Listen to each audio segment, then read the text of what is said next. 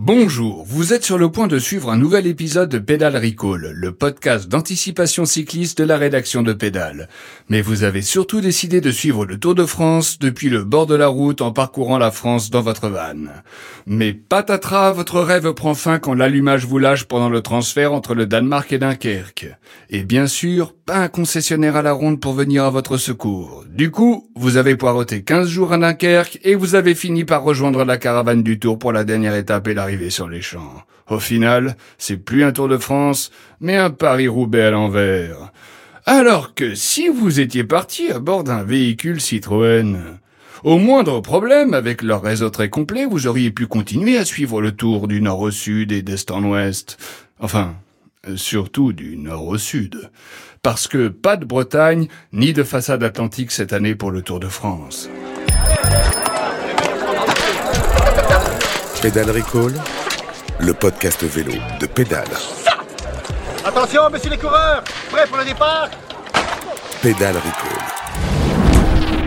Bonjour et bienvenue dans Pédale Recall, le podcast qui vous spoil le Tour de France jusqu'au 24 juillet. On vous raconte chaque étape avant même que vous n'allumiez la télé. Oubliez les pubs pour les montes escaliers, les jolis paysages, les gnolles locales. Aujourd'hui, on vous parle vélo. Allez, en selle Pédale Recall, le podcast qui prend les étapes les unes avant les autres. À chaque émission, je suis accompagné par un pilier de la rédaction de Pédale. Aujourd'hui, un presque vacancier de plus, après Sylvain, qui nous a quittés, j'allais dire qui nous a quittés, non, qui est parti, qui est parti vers d'autres horizons. D'autres cieux D'autres cieux. Bonjour Théo. Bonjour Mathieu. Donc voilà, je disais après Sylvain, voici que toi aussi, tu prends l'échappée. On s'en va, on quitte le navire progressivement. si j'ai l'impression d'être un coureur français coincé dans le peloton, qui voit les échappées partir les, les uns après les autres. On enchaîne les abandons là. Ouais. Euh, on y va pour le rapide débrief Ouais. de l'étape d'hier. Euh, mais à culpa, j'avais dit que ça allait être euh, chiant comme la pluie. Et en fait, c'était pas mal. Pas bien, en fait, c'était même, c'était même, C'était- même très bien. Ouais, c'était pas mal. On avait dit tous les deux victoires françaises. Tu avais dit Franck Buenamour. Qui était dans l'échappée. Et c'est ce que j'allais te dire. Ah, j'allais, si euh, j'allais te rendre euh, les honneurs que tu mérites. Moi, Pierre Latour. Pierre Latour, pas, du, Pas du tout, tout. Mais pas du tout. Alors que Franck Buenamour, il a tenté quand même pas mal de choses. Ouais, il avait un peu les jambes, mais euh, de toute évidence, Michael Matthews était vraiment beaucoup trop Ah ouais. fort. Ouais, ouais. La- le, la- le mano à mano quand il tient contre Bétiol dans la dernière montée, là, dans la montée Jalabert, vraiment très impressionnant, quoi. Je pense que la totalité des spectateurs la télé ont pensé que Bétiol gagnait. Ouais. Et Et il tiens, il Ah, s'accroche. hein. Ça m'a un peu fait penser à la fosse au lion ou à la Philippe prendre le jaune. euh, Ah oui. l'an dernier, un truc tout droit comme ça, Ouais. une autoroute, mais qui monte. Ouais. Et il a réussi à tenir. Franchement, chapeau. Ouais, bravo, bravo Matthews. C'était la montée Jalabert, c'était la côte des ressuscités, parce que même Godu, je Et veux dire, quand le groupe, alors c'était très bien fait parce que le groupe des favoris sont arrivés à, euh, quand les échappés ont passé la ligne, donc on a vu les deux. Et Godu, moi, m'a fait très peur. Je me suis dit, il peut, il peut finir avec une minute de retard. Et pareil, il est reparti. Il finit, euh, ouais, il finit, je crois, 16 secondes derrière euh, Pogacar Ouais. et Vingegaard. Belle performance. C'est vraiment une, une côte à la Godu, quoi. Ah ouais. Est-ce que c'était une côte à la Pinot Peut-être, mais il fait encore 3. On ne le saura pas. Il part trop tard Mais, encore, quoi. ouais, mais est-ce que tu penses que c'est parce qu'il est constamment décalé? Parce qu'il avait déjà loupé le jour où Bob Jungels, je crois que c'est à Châtel, Bob Jungels gagne, il part avec un, un petit train de retard. Là, encore une fois, on a l'impression qu'il part avec un train de retard. Alors, peut-être qu'en fait, il a juste pas les jambes. hein. Bah, la fois où il perd contre Bob Jungels, Ouais, il s'en était voulu après. Ouais. Il avait dit je suis parti trop tard. Là, on pensait, là, je pense qu'il avait simplement pas les jambes, quoi. Euh, on va attendre encore un jour de plus.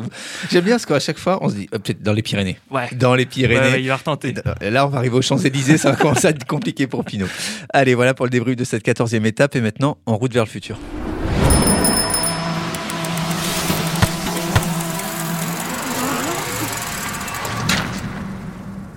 Aujourd'hui, le peloton poursuit sa découverte de la diagonale du vide en traversant l'Aveyron, le Tarn et la Haute-Garonne pour arriver dans l'Aude à Carcassonne. Une étape de plat sur 202 km. Et je vous propose une équation pour résumer tout cela. Du plat plus des coureurs crevés plus le final en descente égale une arrivée au sprint. En tout cas, c'est ce qui est prévu, même si on rappelle la formule d'usage légèrement cliché, ce sont les coureurs qui font la course. Eh oui. Euh, et ce sont les mêmes les journalistes de Pédale Recall qui vous la racontent, avant même que le peloton ne s'élance. Pédale Recall, le sprint. Alors tu le sais Mathieu, j'ai un petit côté Jamie gourmand. en Moi j'aime bien faire découvrir à nos auditeurs les aspects un peu techniques du cyclisme, comme la descente, la bordure, les pavés. Alors pour cette dernière chronique, j'ai décidé de m'intéresser à une catégorie de coureurs très particulière que sont les poissons pilotes. Ah, et tu me dis ça parce que, comme on le disait tout à l'heure, la- l'arrivée normalement au sprint à Voilà. Carcassonne. Exactement, étape de plat avec des guillemets toutes relatives, puisqu'on a quand même deux cols de troisième catégorie, mais dont on a tout le loisir de penser qu'elle est promise aux équipes de sprinteurs. Alors le poisson pilote, pour ceux qui ne le savent pas, c'est donc l'avant-dernier coureur à lancer le sprint pour une équipe. C'est l'espèce d'ange gardien qui propulse le sprinter star vers la ligne d'arrivée. Voilà, c'est un rôle hyper important, et pourtant on en parle assez peu. Moi-même, je dois l'avouer, Mathieu, j'y connais pas grand-chose, donc plutôt que de vous dire des Ouais. bêtises, euh, j'ai passé un petit coup de fil à un spécialiste. Voilà, il s'appelle Nicolas Ziani. Donc, il habite euh, Marseille et il est ichthyologue, donc spécialiste de l'étude des poissons et vrai. responsable du groupe phocéen d'études des requins. Voilà, il a vraiment consacré sa vie à cette question. Euh, alors le poisson pilote, euh, c'est assez euh, banal euh, comme, euh, comme morphologie. Voilà, c'est fait pour nager euh, dans, dans la pleine eau. Euh, après ça a des rayures, c'est surtout à leurs rayures qu'on les reconnaît. Après, c'est pas très massif, mais c'est pas tout mince non plus. Après ça mesure euh, jusqu'à 40 cm, 70 cm euh, maximum. Voilà, bah, déjà, ça, tu vois, je le savais pas. C'est vraiment, vraiment minuscule. C'est pas très grand, c'est pas très massif non plus, mais c'est pas non plus petit. Non, C'est- voilà, c'est c'est moyen. C'est moyen. Mais on se rend pas forcément compte à la télé, parce que la télé grossit, mais voilà, Ouais. 70 cm maximum, c'est vraiment très très petit. Et donc on apprend aussi euh, qu'ils ont des rayures. Voilà. Donc celui qui est probablement le meilleur poisson pilote du peloton actuellement, c'est le Danois Michael Morkov, qui est souvent abonné aux places d'honneur derrière le vrai gros poisson de son équipe, Fabio Jacobsen. Alors c'est un rôle vraiment à part et tu vas voir que ça s'arrête pas là, parce que même au niveau de leur alimentation, euh, d'après Nicolas Ziani, les, poissons pilotes ont un régime alimentaire très très particulier. Écoutez. Ça mange des petits poissons, des invertébrés euh, de manière autonome. Après, euh, au niveau des autres, ça mange surtout les débris, les débris que laisse l'alimentation des, de leurs autres prédateurs, les excréments euh, et les parasites qu'on retrouve à la surface de la peau ou sur la peau de, l'animal, les ectoparasites. Ça peut être des petits crustacés. Ça fait du déparasitage en même temps. Donc des fois, c'est souvent euh, les poissons pilotes sont souvent des plus-values pour les autres. hein. Et oui, donc voilà, n'hésitez pas à inviter des poissons pilotes à dîner, puisqu'effectivement, ils ramassent les miettes ou se nourrissent des, des parasites donc à la surface de Du votre caca peau. et des peaux mortes. C'est surprenant, je- mais encore une fois, c'est pas moi, c'est un spécialiste euh, qui le dit. Et puis, euh, tu te souviens probablement, Mathieu, de Mark Renshaw, Oui. le célèbre poisson pilote de Mark Mark Cavendish, Cavendish. à sa grande époque, qui donnait comme ça des, des coups de casque aux autres poissons pilotes. Donc, c'est encore un point euh, que j'ai voulu éclaircir avec Nicolas. J'ai lu que c'était des individus assez euh, qui pouvaient être agressifs parfois. Est-ce que c'est vrai ou pas? Non, non, non, non, voilà. voilà. Non, Donc, voilà, c'est- aussi ça le but de ces chroniques, Mathieu, c'est de traquer un peu les, les idées Ouais. reçues. C'est important. Et je suis content qu'on ait réalisé ce travail ensemble. Désormais, vous savez tout euh, voilà, sur les poissons pilotes. Eh ben, très instructif, cette petite chronique euh, Voilà. Commandant Cousteau. Très surprenante aussi. Bah, et j'ai appris. ple- J'espère que vous avez appris plein de trucs. Je, je m'attendais pas à découvrir autant Bah de choses. parce que Michael Morkov mange les peaux mortes des... Bah, de Fabio Jacobsen. Ouais. Incroyable. Eh ben, allez, on essaie de se remettre de ses émotions. Merci Théo. Je te retiens encore une minute avant que tu ne partes galérer au péage de Saint-Arnoux.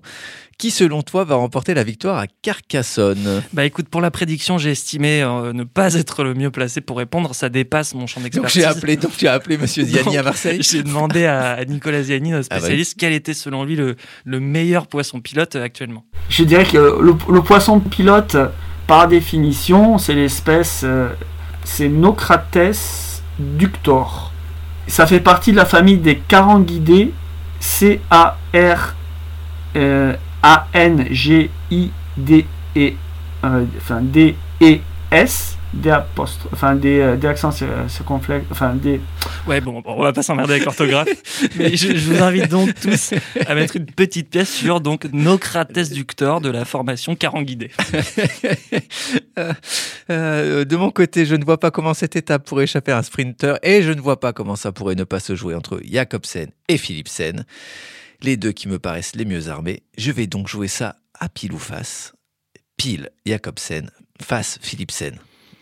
T'as une petite pièce? Ah oui. Et c'est Jacobsen. Et c'est Jacobsen. ce sera Le hasard, Jacobsen tout à l'heure, vraiment le hasard.